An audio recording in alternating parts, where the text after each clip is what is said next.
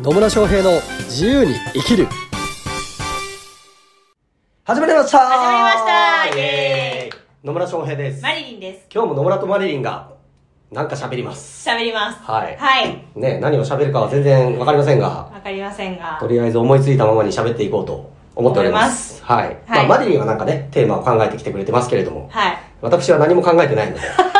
い。いつものことじゃないいつものことですね、はいそう台本も何もないですからねうん。本当に本当に。本当に思いついたまま喋ってますそう。私も思いついたまま、当日、収録日の当日にテーマを考えるなるのほどね。いいですねまあそんな感じで行き当たりばったりでやっておりますはい、もう行き当たりばったりでやって早何年なんだろ4年う4年ぐらいはやってるんでしょうね、ねえよくこの行き当たりばったりでできてますね本当そうですよね。はいそんな行き当たりばったりの今日のテーマは、今日のテーマはですね、はい瞑想をしてる時ってどんな感じっていうね、ほうテーマで話をしていこうと思いますので、瞑皆さんとね想。してる時ってどんな感じっていうテーマですか、はい。なるほど瞑想ね瞑想ね。こうもういろんなことに迷っちゃってる ことあ、そっちじゃないそよっ。ちしかないそっちもうじゃ何やってんだろう自分みたいなそ感っじちじゃないその時そはもう頭がものうそちょのっそとのパ迷ニッってクパニック違う迷って走る方じゃないあそっちじゃないですそねっちじゃなくて、はいあのメディテーションねメディテーションの方の瞑想ですね、はいそうですなるほど瞑想ね瞑想ちなみにマリリンは瞑想したりするんですかしますよおおするんだしますえどれぐよらいの頻度でやってんの毎日やってるとかあ毎日はやらないですよほうやらない やらないんかい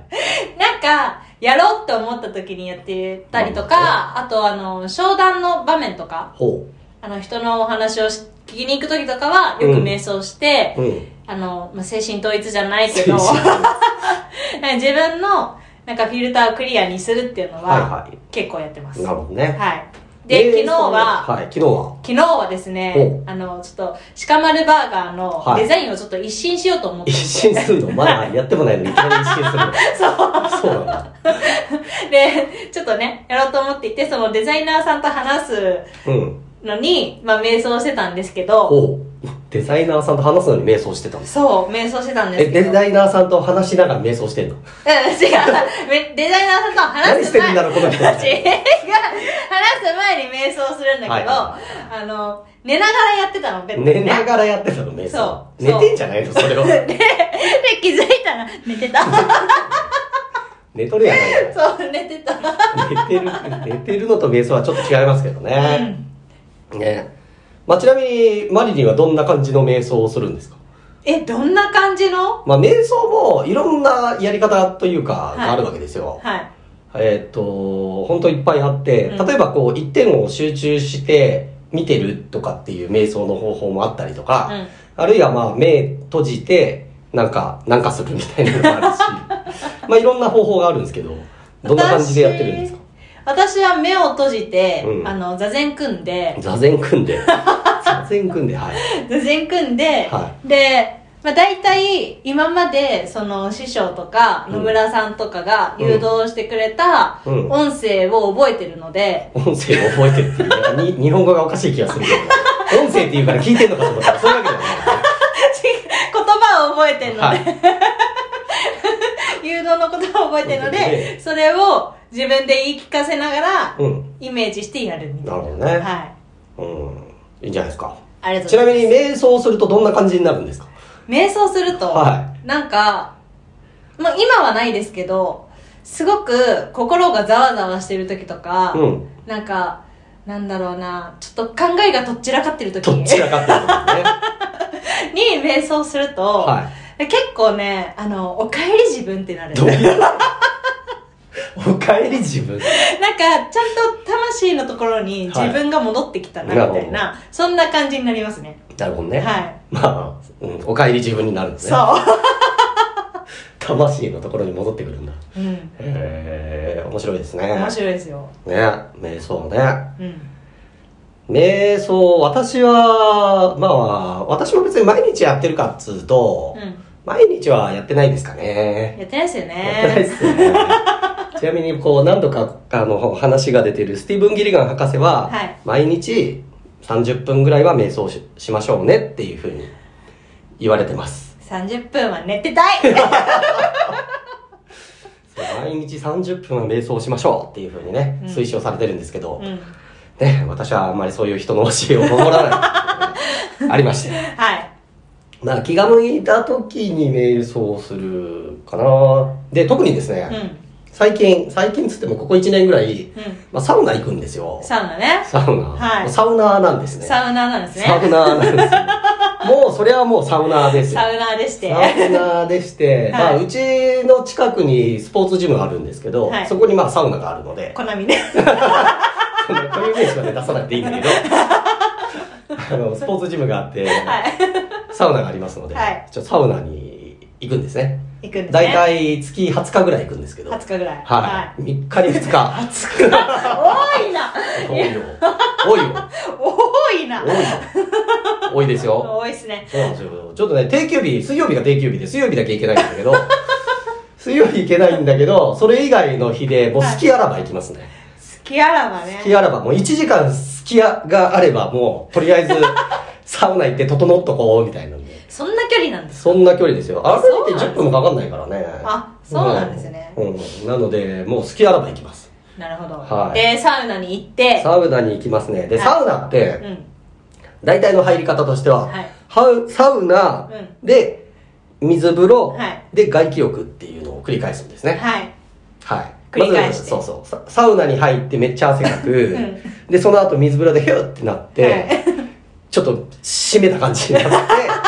て、 で、その後、まあ外気浴っつってもスポーツジムなんでね、外の空気には、まあ触れられないので、まあそはのお風呂場のちょっと空いてるところとかで、はーってなるんですけ ど、その時に大体瞑想してます。なるほどね外気浴中に瞑想ですね。外気浴中に瞑想ですね外気浴中に瞑想です。なるほどこれがですね、もう本当ね、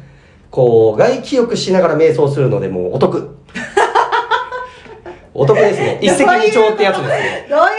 と一ですか石二鳥ですよ、もうこれがね。あなるほど普通普通の人はっていうかそのまあ瞑想しない人もいるってことですねまあまあ、外気なんか浴中に、ぼーっとしてるだけみたいなうんうん感じの人が多いので、まあ、瞑想もある意味ぼーっとしてるだけなんだけどね。 そういう意味で言うとう。ん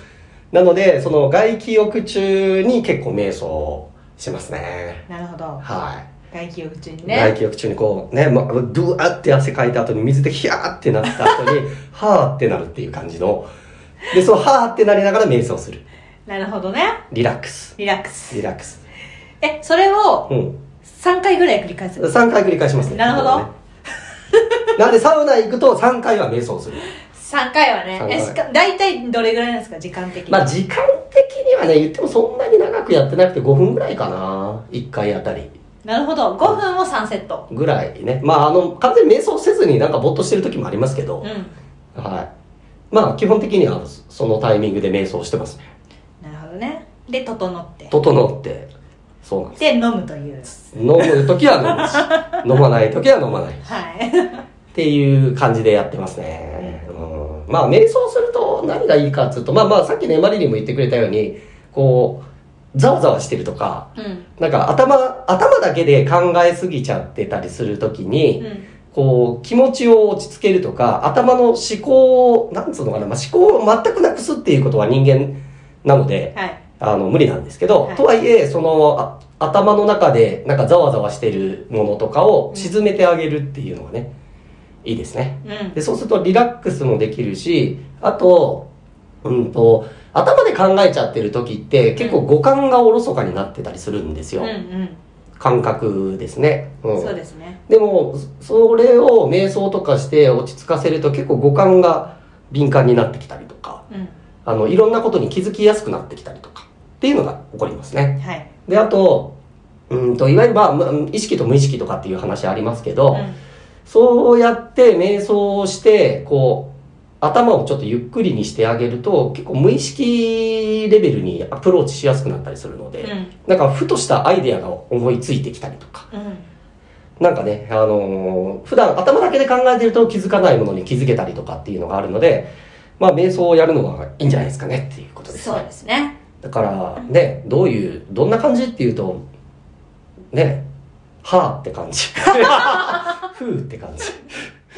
確かにねまあ、そんな感じですね、うんまあやり方はいろいろです本当あの呼吸に集中するみたいなうんやり方をしてる人もいますよね、いなんますかねえっ、とい吸ってで止めてで長めに吐くとかね、うんいうのをやってたりとか、うんまあ、あるいは、えっとまあ、瞑想って本当いろんなのがあっていわゆるこうマントラを唱えるみたいなのもあったりはするし、はいまあ何でもいいんですよね結局あのひとあ呼吸に集中するとかもそうなんですけど一つのことにただ集中していると頭のこうね普段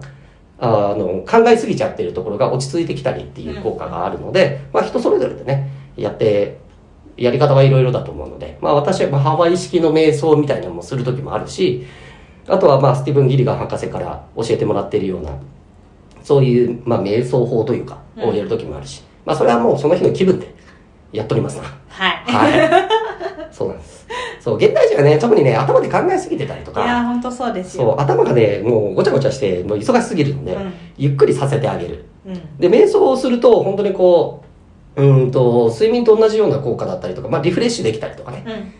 うんあとこうリラックスして落ち着いている状態なので何かを判断するとき感情がすごいブレてたりするとうんやっぱ思考もブレちゃったりして判断も間違ったりするので、まあ、そういう時とかにもね瞑想とかして一旦整えてから重要な決断をしてみるとかっていうのも、まあ、おすすめかなというふうには思いますはいはい、まあ、そんな感じでよろしいでしょうかよろしいですはいはい。というわけでね、これをお聞きの方も、まあ、瞑想、やってみたらいいと思います。はいはい。まあ、た多分なんかいろいろ調べたら瞑想法とかあるだろうし、ありまますねあ、ご自身のね、瞑想法あるんだったら、それやってもらえればいいんじゃないかなと思います。はいまあ、私も、